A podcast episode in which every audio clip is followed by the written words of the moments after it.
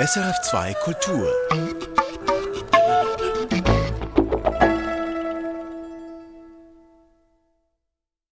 Sie interessiere sich dafür, was in der Psyche eines Mörders passiere. Solche Fragen und Ideen habe sie bereits mit 16, 17 Jahren gehabt. Das sagte die amerikanische Schriftstellerin Patricia Highsmith einmal in einem Interview.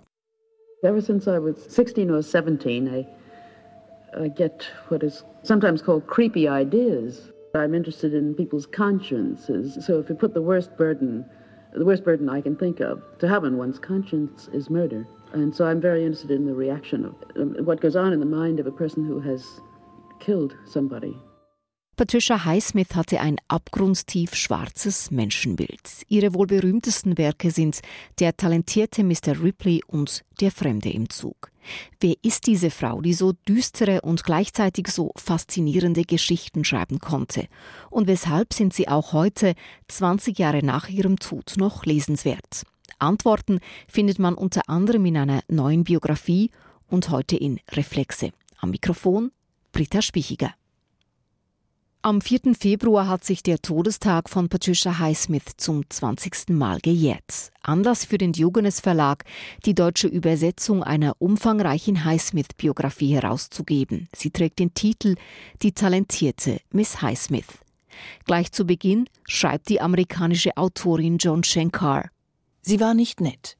Sie war selten höflich. Und niemand, der sie gut kannte, hätte sie großzügig genannt.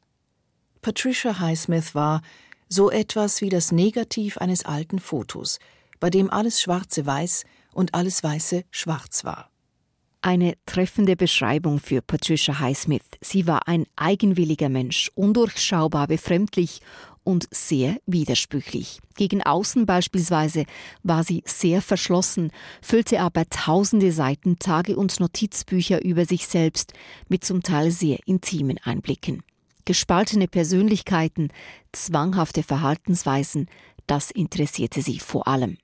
Zu diesem Schluss kommt die amerikanische Autorin Joan Shankar in ihrer tausend Seiten starken Highsmith-Biografie.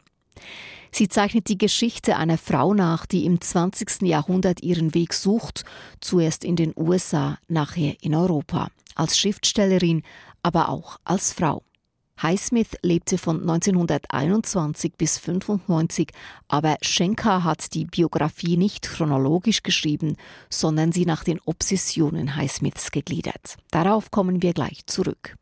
Für die Biografie Die talentierte Miss Highsmith hat Schenker großen Aufwand betrieben. Sie hat über 300 Leute mehrere Male interviewt. Insgesamt arbeitete sie acht Jahre lang an dieser Biografie. Das Resultat eine humorvolle literarische Biografie, anschaulich mit Bildteil und Dokumenten, bildhaft ebenso in der Sprache. Das bestätigt auch Ulrich Weber, Nachlassverwalter von Patricia Highsmith im Schweizerischen Literaturarchiv in Bern. Die Auswertung in der äh, Biografie von Joan Jenkar gibt wirklich da Einblicke in eine komplexe Psyche, auch in einen Menschen, der auch an diesen Obsessionen litt und zugleich so überzeugt war von ihrem literarischen Werk und von ihrer Aufgabe als Schriftstellerin, dass sie so weit ging, dass sie auch glückliche Liebesbeziehungen diesem Werk opferte, weil sie den Eindruck hatte, sie sei nicht mehr produktiv, wenn sie zu sehr zufrieden sei. Also solche Aspekte hat Schenker ausgezeichnet äh, entwickelt und da gibt es wirklich ein neues Bild von Highsmith kennenzulernen. Beim Lesen der Biografie Die talentierte Miss Highsmith wird schnell klar, Patricia Highsmith war eine komplexe Persönlichkeit. Deshalb wird ihr die Gliederung nach Obsessionen auch gerecht. Obsessionen, damit meint Schenker die Verbindungen zwischen Highsmiths Leben und ihrem Werk. Dazu gehören auch Themen, Symbole, Metaphern, die immer wiederkehren. Ulrich Weber kennt Patricia Highsmiths Leben und Werk gut. Er verwaltet im Schweizerischen Literaturarchiv in Bern Highsmiths Nachlass. Ihre letzten Lebensjahre verbrachte sie zurückgezogen im Tessin und auch dank der engen Verbindung zum Diogenes Verlag ist ihr Nachlass jetzt in Bern. Bei unserem Gespräch über Highsmith habe ich Ulrich Weber gebeten, die drei auffälligsten Obsessionen, die in der Biografie besprochen werden, zu beschreiben. Eine Obsession, man muss es so bezeichnen, ist sicher das Verhältnis zu ihrer Mutter. das extrem komplex und ambivalent war. Ein zweites sicher die Homosexualität, also ihre lesbische Prägung. Und eine dritte Obsession ist Gewalt oder der Komplex von Gewalt und Schuld. Wenn wir uns dem ersten Stichwort widmen, die schwierige Beziehung zur Mutter, wenn man Highsmiths Kindheit anschaut, ihre Kindheit äh, war nicht so einfach. Die Mutter verließ sie, als sie ein Baby war und die damit verbundenen Gefühle wie Liebessehnsucht, Schwierigkeiten mit menschlicher Nähe, auch Rache und Enttäuschung, all das hat sie ein Leben lang begleitet. Sie hat auch 1972 in einem Notizbuch geschrieben, es gibt eine Situation, eine einzige, die mich zur Mörderin werden lassen könnte. Das ist das Familienleben, das Zusammensein. Also eben diese schwierige Beziehung zur Mutter, die hat sie ein Leben lang begleitet. Sie hatte insofern schwierige Startbedingungen, als sich ihre Eltern, ihre leiblichen Eltern schon vor ihrer Geburt getrennt haben. Ihre Mutter Mary Coates hat, äh, als sie dreijährig war, wieder geheiratet, Stanley Highsmith, und ihren Stiefvater ertrug sie schlecht. Also den, das war natürlich auch eine Eifersucht in der Beziehung zur Mutter. Sie hatte ein sehr enges Verhältnis zur Mutter und da war der Stiefvater ein Störenfried. Und eben die Beziehung wurde aber eigentlich auch nicht besser mit der Zeit. Sie haben gesagt, sie war eng, aber nicht gut. Sie war äh, phasenweise war sie sehr, sehr gut, denke ich durchaus. Also sie haben sich geliebt, die beiden Frauen, aber es wurde immer schwieriger und sie haben sich gegenseitig eben sehr heftige Vorwürfe gemacht und das führte so weit, dass Highsmith nach Kontakten mit ihrer Mutter, also schon als sie 30, 40 Jahre alt war, einfach nicht arbeiten konnte. Das war so, sie war tagelang gelähmt, auch wenn sie einen Brief von der Mutter bekommen hat, die immer gespickt mit Vorwürfen waren und, und das führte dazu, dass Highsmith dann im Alter von etwa 50 Jahren zu Beginn der 70er Jahre den Kontakt komplett abgebrochen hat. Sie, beide Frauen haben noch äh, 30 und mehr Jahre gelebt und hatten aber nie mehr direkten Kontakt. Das ging nur über einen Vetter, den, äh, der quasi da als Kontaktperson vermittelte. Sie haben nicht mehr zusammen gesprochen, sich nicht mehr geschrieben. Highsmith hat die Briefe ihrer Mutter in zwei Umschlägen, also der Nachwelt überlassen, die angeschrieben sind äh, for Doctor or Psychiatrist only, also nur für einen Arzt oder Psychiater, also um eben zu manifestieren, wie verrückt aus ihrer Sicht ihre Mutter war.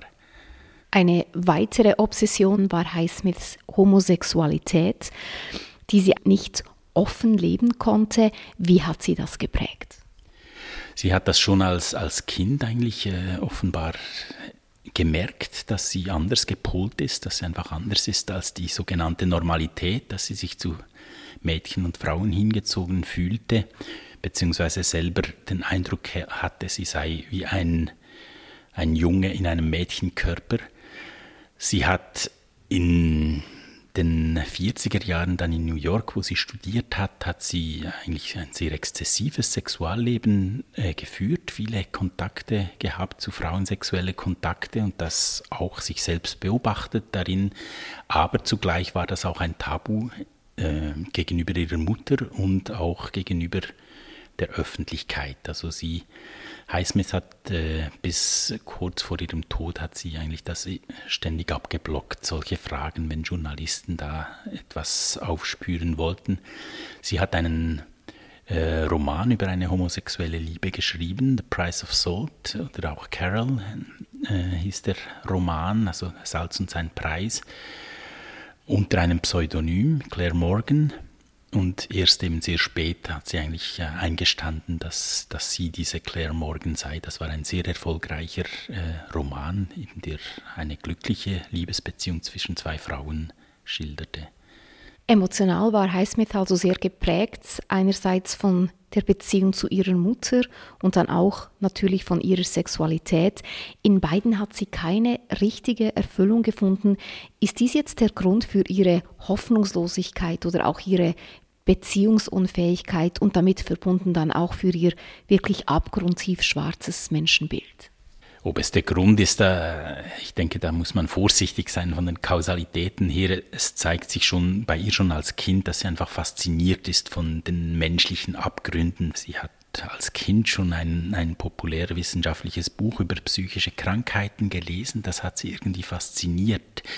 Und auch eben die Gewalt, also das war etwas, was, was ihr irgendwie in ihrer Fantasie nahe war, obwohl sie sicher kein gewalttätiger Mensch war. Und sie hat auch früh gemerkt, dass dort eigentlich, denke ich, äh, ihre Kreativität lag, also in der Imagination von Gewalt, in der literarischen Beschreibung von, von solchen äh, Szenarien, auch von Schuldgefühlen. Und ich denke, deshalb hat sie so stark eigentlich ihr Werk auf die Gewalt fokussiert, auch wenn sie meistens nicht Kriminalromane im konventionellen Sinne sind, die sie geschrieben hat. Sie hören Reflexe heute zur amerikanischen Schriftstellerin Patricia Highsmith. Highsmiths Nachlassverwalter Ulrich Weber hat es gerade gesagt, sie war keine Krimi-Autorin im herkömmlichen Sinne. In vielen ihrer Geschichten geht es zwar um Gewalt, aber das Verbrechen und dessen Aufklärung waren für Highsmith nicht interessant. Ihr ging es vielmehr um das Psychologische, um Schuld und Identität. Das Abartige interessiert mich am meisten, sagte sie einst. Patricia Highsmith hat circa 35 Romane und tausende Seitentage und Notizbücher geschrieben. Einen Teil von Patricia Highsmiths Werk wollen wir gleich anschauen. Die zwei wohl bekanntesten Geschichten, der talentierte Mr. Ripley und der Fremde im Zug. In der Geschichte Der talentierte Mr. Ripley geht es um Tom, einen jungen Mann ohne Bildung, Vermögen und Familie, der sich stets von seiner hilfsbereiten und charmanten Seite zeigt. Tom reist von Amerika nach Europa auf der Suche nach Dickie Greenleaf. Dessen wohlhabender Vater hat Tom den Auftrag gegeben, Dickie, der in Europa vor allem das Leben genießt, heimzuholen. Die beiden treffen sich und Tom fühlt sich von Dickie gleichzeitig angezogen und abgestoßen, auch sexuell. Hier hören wir einen längeren Ausschnitt aus einem neuen Hörbuch mit dem Titel Der talentierte Mr. Ripley, gesprochen und erzählt von Gerd Heidenreich. In der nun folgenden Szene macht sich Tom unerlaubterweise an Dickies Kleiderschrank zu schaffen. Damit wird bereits vieles vorweggenommen, nämlich, dass Tom Dickies Identität annimmt, nachdem er ihn umgebracht hat. Er riss die Tür zu Dickies Wandschrank auf und spähte hinein. Ein frisch gebügelter und neu aussehender grauer Flanellanzug hing dort, in dem er Dickie noch nie gesehen hatte. Er nahm ihn heraus. Er zog seine Bermuda-Shorts aus und die Anzugshose an. Dann schlüpfte er in ein paar von Dickies Schuhen. Danach holte er aus der untersten Kommodenschublade ein frisches, blau-weiß gestreiftes Hemd. Er entschied sich für eine dunkelblaue Seidenkrawatte, die er sorgfältig knotete. Der Anzug passte. Er kämmte sich das Haar und setzte den Scheitel etwas mehr seitlich an, so wie bei Dickie. Marge, Du musst verstehen, dass ich dich nun einmal nicht liebe, sagte Tom mit Dickies Stimme zum Spiegel, indem er wie Dickie die betonten Wörter höher aussprach und am Ende des Satzes ein gutturales Geräusch machte, das je nach Dickies Laune attraktiv oder unfreundlich, vertraulich oder arrogant klingen konnte. Marge, Schluss damit! Tom drehte sich schnell um und griff in die Luft, als packe er Marge an der Kehle. Er schüttelte sie erbarmungslos, und sie sank zu Boden, wo er sie leblos liegen ließ. Er wischte sich mit Dickies Geste die Stirn, tastete nach einem Taschentuch, und als er keines fand, nahm er eines aus der obersten Kommodenschublade und trat wieder vor den Spiegel. Sogar seine geöffneten Lippen sahen aus wie Dickies Mund, der die Zähne leicht entblößte, wenn er vom Schwimmen außer Atem war.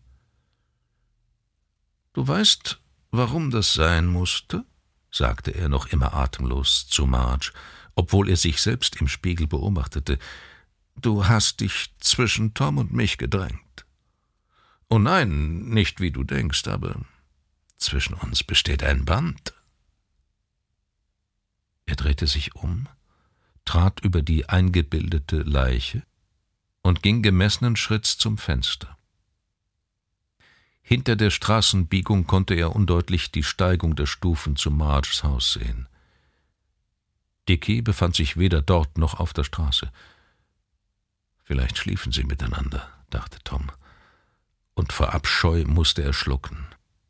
Er stellte es sich vor, linkisch, unbeholfen, unbefriedigend für Dicky, während Marge völlig verzückt war. Das wäre sie sogar, wenn Dicky sie folterte. Tom lief zum Wandschrank zurück und nahm vom obersten Brett einen Hut. Es war ein kleiner grauer Tiroler Hut mit einer grün-weißen Feder im Hutband. Er setzte ihn in kessem Winkel auf. Es überraschte ihn, wie ähnlich er mit bedecktem Kopf Dicky sah. Eigentlich war sein dunkleres Haar der einzige größere Unterschied zwischen ihnen. Ansonsten seine Nase, wenigstens im Großen und Ganzen, sein schmaler Kiefer, seine Augenbrauen, wenn er den richtigen Gesichtsausdruck hatte. Was machst du da eigentlich? Tom fuhr herum. In der Zimmertür stand Dicky. Hier haben wir gehört, wie Tom sich den Mord an Dickys Freundin Marge vorstellt. Tatsächlich bringt er aber dann Dicky um. Er übernimmt Dickys Identität und dessen finanziellen Reichtum. Von jetzt an ist Tom stets auf der Hut, nicht aufzufliegen. Es geht der Autorin Patricia Highsmith dabei nicht um das Katz-und-Maus-Spiel, sondern um ganz grundsätzliche Fragen. Was ist Identität, wenn man sie so einfach wechseln kann? Welche Bedeutung kommt dem alter Ego zu? Welchen Zusammenhang gibt es zwischen sexueller Begierde und Abscheu? Nebst diesen Fragen rückt für den Leser die Leserin eine weitere ins Zentrum. Wie ist es möglich, einen kaltblütigen Mörder wie Tom sympathisch zu finden? Dazu Ulrich Weber, Nachlassverwalter von Patricia Highsmith im Schweizerischen Literaturarchiv in Bern. Ja, ich denke, Highsmith äh, ist da sehr geschickt erzählerisch. Also sie stellt einem eine Falle als Leser in dem Sinn, dass sie einen äh, sympathischen jungen Mann an den Anfang stellt und einen dann sukzessive hineinzieht. Also man äh, identifiziert sich halt als, als naiver Leser, der ja jeder ist, mit dieser Figur, erlebt eigentlich das Geschehen mit ihr und merkt nur ganz allmählich, dass es da doch eine gewisse Verrücktheit gibt in dieser Figur.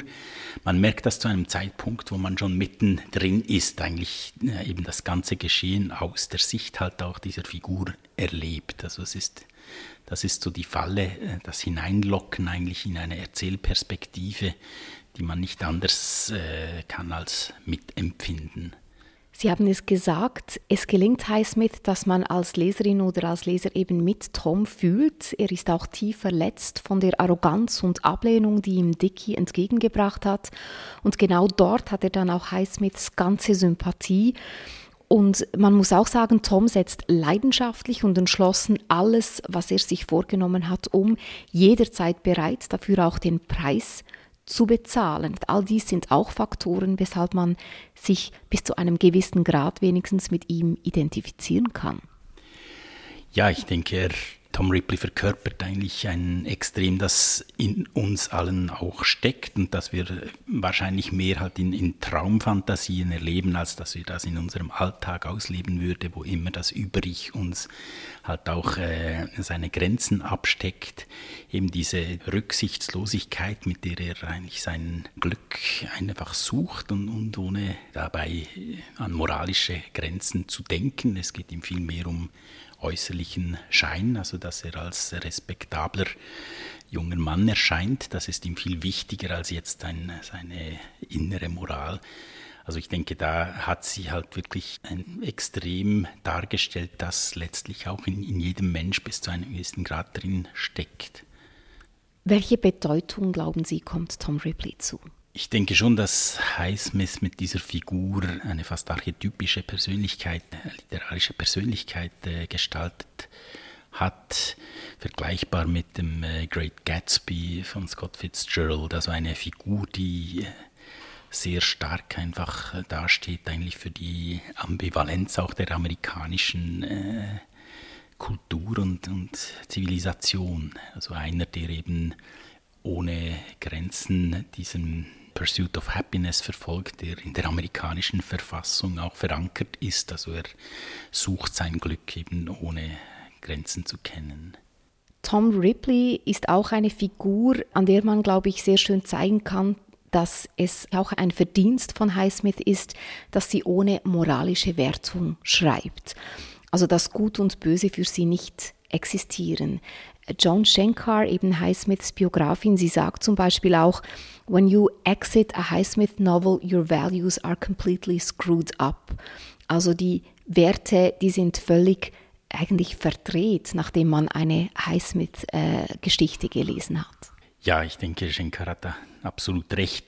Insofern würde ich Ihnen widersprechen. Es ist nicht so, dass sie sich gar nicht um Moral kümmert, sondern sie spielt halt mit Moral und zeigt uns, wie, wie oberflächlich zum Teil eigentlich unser moralisches Selbstverständnis und unsere moralischen Fundamente sind. Also wie leicht wir da auf Abwege kommen und eben in eine, in eine verrückte Wertung eigentlich von, von Situationen, also dass wir eben wirklich mit einem Mörder mitleiden und äh, quasi mitempfinden, wenn er aus Liebesenttäuschung, muss man sagen, dem anderen ein, ein Paddel über den Kopf haut und ihn so ermordet. Also dass wir das mitempfinden, das ist ja das Großartige und auch äh, Beängstigende, das Highsmith schafft. Zwei weitere faszinierende Figuren hat Patricia Highsmith mit der Geschichte Der Fremde im Zug geschaffen. Sie gehört zu Highsmiths bekanntesten, auch dank einer Hitchcock-Verfilmung aus dem Jahr 1951. Want to hear one of my ideas for a perfect murder? It's so simple too. Two fellows meet accidentally, like you and me. No connection between them at all. Never saw each other before. Each one has somebody that he'd like to get rid of. So, they swap murders. Strangers on a Train, auf Deutsch Der Fremde im Zug, ist Highsmiths erster Roman. Und sie erzählt darin von zwei Männern, die sich im Zug treffen und im Laufe ihres Gesprächs feststellen, dass sie beide jemanden in ihrem unmittelbaren Umfeld tot sehen möchten. Der eine seine Ehefrau, der andere seinen Vater. Derjenige, der seinen Vater loswerden will, macht seinem Zugnachbarn den Vorschlag, die beiden Morde quasi übers Kreuz zu begehen. So sei es in beiden Fällen der perfekte Mord, weil niemand irgendwelche Spuren zurückverfolgen könne. Und er tut es dann tatsächlich und bringt die Frau seines Zugnachbarn um, erwartet aber gleichzeitig, dass der andere jetzt seinen Vater umbringt und setzt ihn unter Druck. Der Film unterscheidet sich in wesentlichen Punkten von Highsmiths literarischer Vorlage. Bei Hitchcock ist es ein spannender Film, bei Highsmith geht es wieder weniger um das Verbrechen als, auch hier wieder, unter anderem um eine Hassliebe zwischen zwei Männern. Der eine, erfolgreich angesehen, wird an den Rand seines Abgrunds gezogen. Und damit verbunden sind Highsmiths stets wiederkehrende Themen wie Identität und die Bedeutung des Alter Ego. Sie sei die berühmteste unbekannte Schriftstellerin Amerikas. So beschreibt Highsmiths Biografin John Schenker den Erfolg respektive anfänglichen Misserfolg der Autorin. Und tatsächlich, Highsmiths Werk fand in Europa lange Zeit größere Beachtung als in den USA. Warum sie in Amerika weniger Beachtung fand? Ulrich Weber, der Highsmiths Nachlass verwaltet, hat keine schlüssige Antwort. Ja, darüber kann man nur spekulieren, also beziehungsweise man sieht es, dass die europäischen Verleger, insbesondere ihr französischer und ihr äh, deutscher Verleger, also Daniel Kehl vom Diogenes Verlag, hier viel mehr die Treue erwiesen haben als die amerikanischen Verleger, wo sie ständig wieder einen neuen Verlag für ein neues Buch suchen musste die Vorbehalte, die in den USA ihr gegenüber bestanden, waren, denke ich, halt damit verbunden, dass sie so unkonventionell mit Moral umgeht. Also dass sie ja so völlig schräge Geschichten erzählt, die weder ins Krimi-Genre wirklich passen, wo ja am Schluss einfach der Verbrecher doch gestellt werden muss und die Ordnung wiederhergestellt ist. Das ist ja bei ihr absolut nicht der Fall noch sonst irgendwie eine, eine erbauliche Dimension haben. Es ist wirklich äh, dieses äh, zerstörerische, also es gibt Leute, die das nicht ertragen, Highsmith zu lesen. Das ist so radikal, auch in der Darstellung von Gewalt. Äh, äh etwa im Roman der Stümper, also das, das geht so an die Nieren. Ich denke, Das sind so äh, vermutlich Gründe, weshalb sie in den USA so äh, ein so schweres Leben hatte als Romanautorin, obwohl sie ja dort eigentlich einen erfolgreichen Start hatte, eben mit äh, der Hitchcock-Verfilmung von Zwei Fremde im Zug. Das hat sich aber ja dann geändert mit der Zeit. Wann und weshalb hat sich das geändert? Das hat sich eigentlich erst nach ihrem Tod geändert ich denke, der Auslöser war primär der äh, Film The Talented Mr. Ripley von Anthony Minghella mit äh, Matt Damon in der Hauptfigur. Das hat eine äh, große Highsmith-Renaissance äh, ausgelöst. Also sie ist heute, wird neu verlegt in verschiedenen Verlagen in den USA. Eben die große Biografie ist jetzt erschienen. Es gibt immer wieder Filmprojekte. Also wir kriegen jeden Monat eine Anfrage, wo die Rechte jetzt an diesem Stoff von Highsmith seien und so weiter. Ich denke, sie wird jetzt auch geschätzt. Äh, vielleicht hat sich auch das kulturelle Klima verändert, also dass man diese erzählerischen Qualitäten von ihr jenseits von Genregrenzen des Kriminalromans zu schätzen weiß. Was glauben Sie, welche Bedeutung hat Highsmiths Werk heute, sowohl in den USA als auch hier in Europa? Ja, es äh, setzt sich die Erkenntnis durch, dass sie eine der großen amerikanischen Erzählerinnen des 20. Jahrhunderts ist. Das zeigt sich etwa auch darin, dass sie in den Oxford Companion of äh, American Novelists aufgenommen ist, unter etwa 30 wichtigen Romanautoren des 19. und 20. Jahrhunderts. Äh, ich denke, das sind deutliche Zeichen, eben, dass man äh, sich abgekehrt hat von, von diesem Klischee, dass sie einfach eine gute Krimiautorin sei. Und in Europa? Ich denke, in Europa ist eine stärkere Kontinuität da. Da hat man sie eigentlich immer eben seit, spätestens seit den 70er Jahren gab es immer eine große Wertschätzung, etwa auch von Autoren wie, wie Peter Handke, den man nicht unbedingt jetzt mit ihr in Verbindung bringen würde, aber auch Max Frisch hat sie etwa geschätzt, äh, Dürrenmatt. Ja, ich denke, dort zeigt sich eine Kontinuität, also sie, sie ist präsent, sie bleibt präsent, eben auch über Verfilmungen, neue Ausgaben, sie wird ständig in neue Sprachen auch wieder übersetzt, also wir kriegen da im Literaturarchiv immer die Belegexemplare zugeschickt. Also das ist eindrücklich zu sehen, wie, wie kontinuierlich diese Rezeption äh, mittlerweile weltweit ist. In diese Rezeption reiht sich nun also auch die neue Biografie Die talentierte Miss Highsmith von John Schenker ein.